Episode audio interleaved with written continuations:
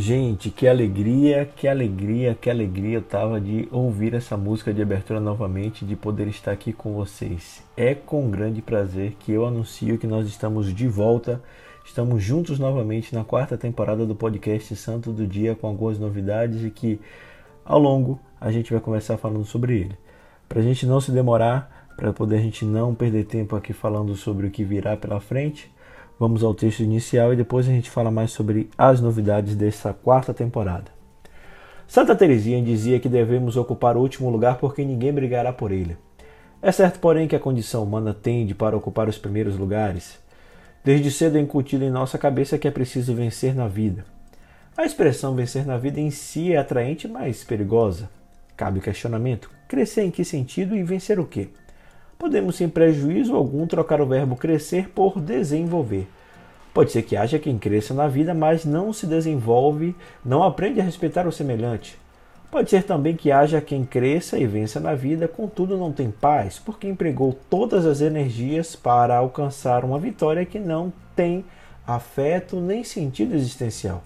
Ou seja, não se desenvolveu nem evoluiu no crescimento pessoal, no corpo e na alma. Ocupa os primeiros lugares, mas leva a vida vazia. É isso que Jesus critica no Evangelho de hoje. A liturgia deste domingo nos convida a refletir sobre algumas virtudes importantes na vida cristã: a humildade, a gratuidade e a caridade. A primeira leitura do livro do Eclesiástico estimula a comunidade dos fiéis a trilhar o caminho da humildade.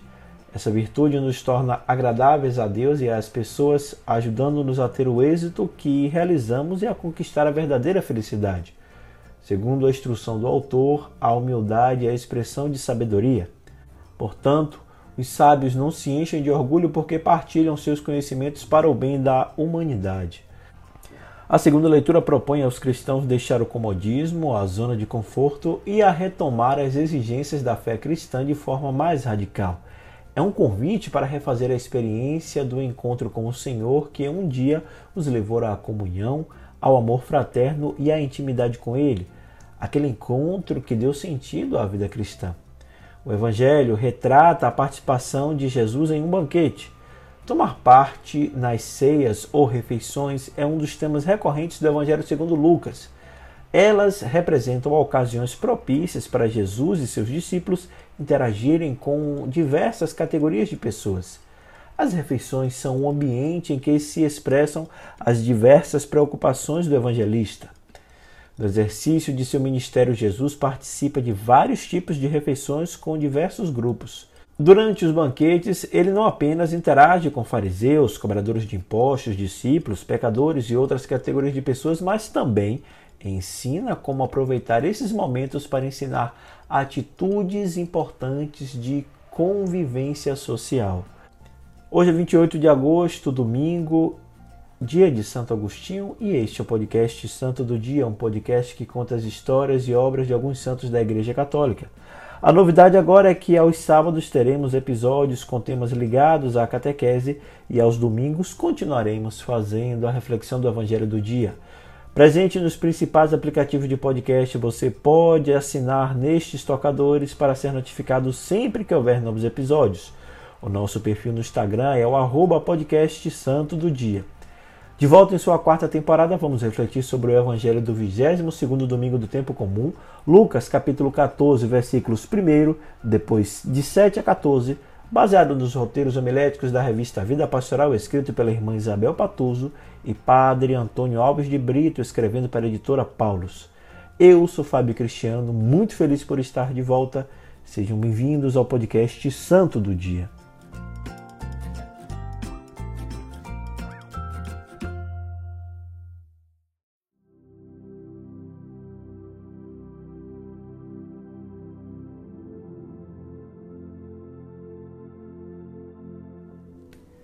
Leitura do Evangelho de Nosso Senhor Jesus Cristo, segundo São Lucas. Aconteceu que num dia de sábado, Jesus foi comer na casa de um dos chefes dos fariseus e eles o observavam. Jesus notou como os convidados escolhiam os primeiros lugares. Então contou-lhes uma parábola. Quando tu fores convidado para uma festa de casamento, não ocupes o primeiro lugar Pode ser que tenha sido convidado alguém mais importante do que tu e o dono da casa que convidou os dois venha te dizer: dá o lugar a ele. Então tu ficarás envergonhado e irás ocupar o último lugar. Mas quando tu fores convidado, vai sentar-te no último lugar. Assim, quando chegar quem te convidou, te dirá: Amigo, venha mais para cima. E isto vai ser uma honra para ti diante de todos os convidados, porque quem se eleva será humilhado, e quem se humilha será elevado. E disse também a quem o tinha convidado: Quando tu deres um almoço ou um jantar, não convide teus amigos, nem teus irmãos, nem teus parentes, nem teus vizinhos ricos, pois estes poderiam também convidar-te, e isto já seria a tua recompensa. Pelo contrário, quando tu deres uma festa, convida os pobres, os aleijados, os coxos, os cegos. Então tu serás feliz, porque eles não te podem retribuir. Tu receberás a tua recompensa na ressurreição dos justos. Palavra da salvação.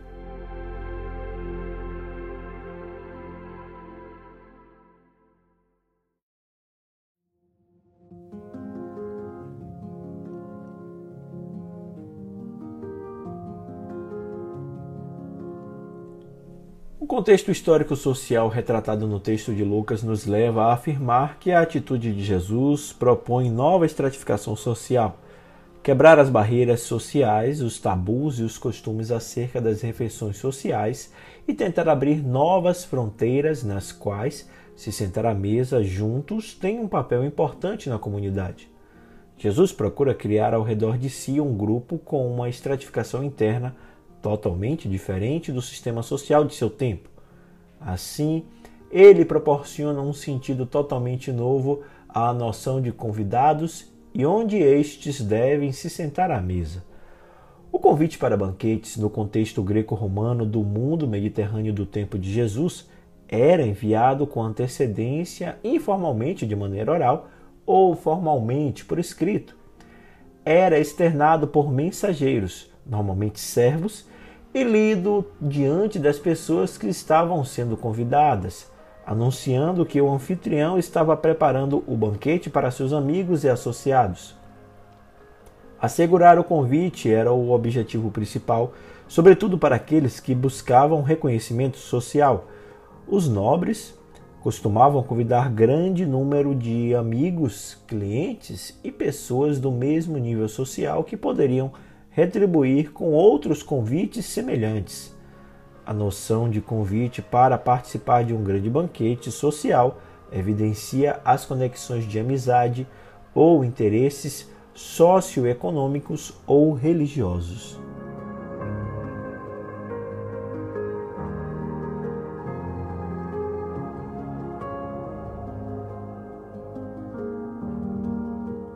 O evangelista Lucas é o único a mostrar a proximidade de Jesus com os fariseus a ponto de frequentar suas casas e se pôr à mesa com eles.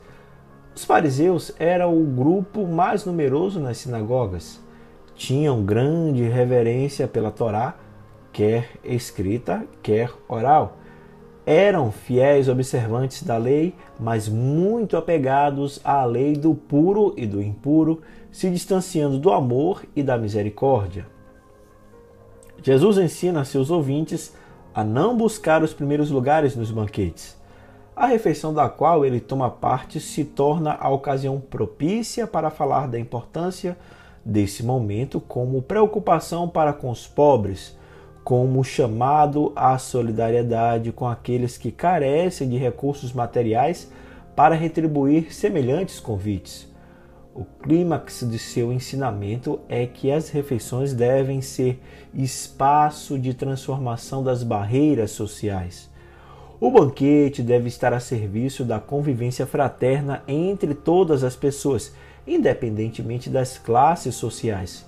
Portanto, o banquete do reino, a noção de aceitação e inclusão daqueles que normalmente não são aceitos pelas convenções sociais, se torna um elemento central no discipulado instituído por Jesus.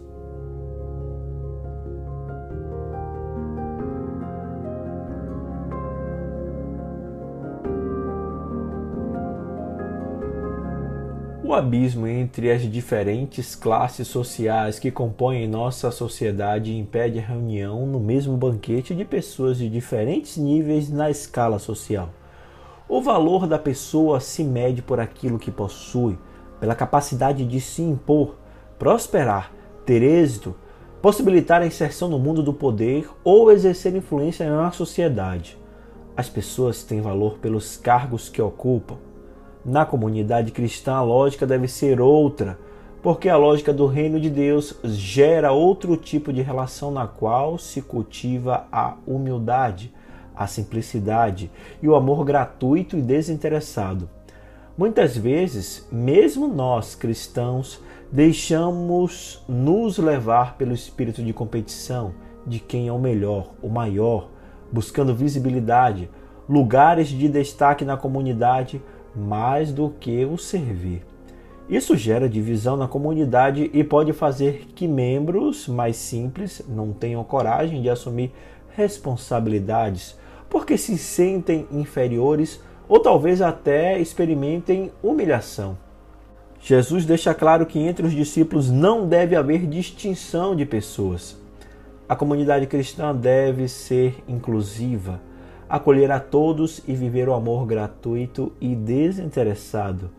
Nossas relações não se baseiam em interesses comerciais ou que se fundamentem em honrarias, prosperidades e troca de favores.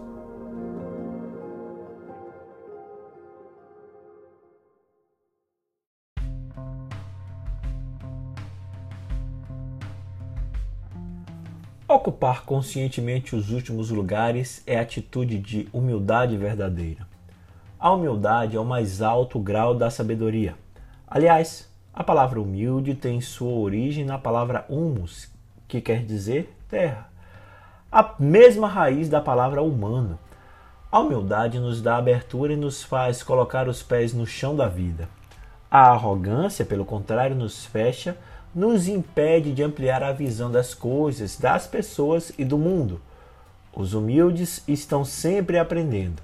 Os arrogantes e os orgulhosos se fecham em si mesmos e em suas ideias fixas ou se afogam, tal como Narciso, abraçados à sua própria imagem. Ostentar, fazer tudo só para aparecer, não combina com a mensagem do Evangelho. E isso Jesus não tolera. Aos discípulos cabe o serviço desinteressado. O mestre mesmo é o exemplo máximo de generosidade desinteressada. Apesar de sua condição divina, não fez alarde de ser igual a Deus, mas esvaziou-se de si mesmo. O último lugar é a cruz. Ali reside a nossa salvação.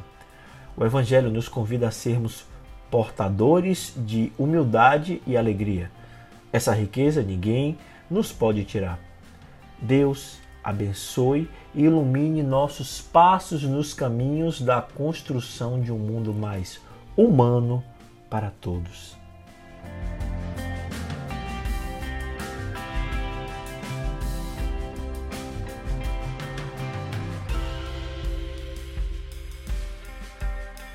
Pessoal, estou muito feliz por estar de volta em mais uma temporada e agradeço muito, muito pelo carinho de todos vocês. Agradeço também a sua audiência e suas orações. Se você gostou dessa reflexão, como sempre, eu recomendo que encaminhe, indique e compartilhe com quem você acredita que gostaria de ouvir também essa mensagem. Desejo a todos vocês uma semana de paz, de saúde, sabedoria e coragem. Até o nosso próximo encontro. Deus nos amou primeiro.